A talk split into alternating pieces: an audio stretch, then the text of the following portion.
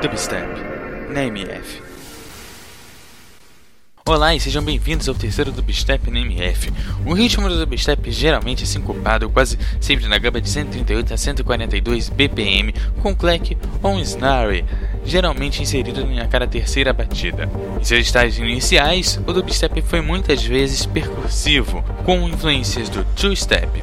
Muitos produtores também experimentavam sempre semelhantes a tribal drums. E hoje no terceiro programa, um dos grandes sucessos do dubstep lançados em 2014, Moving Into the Light.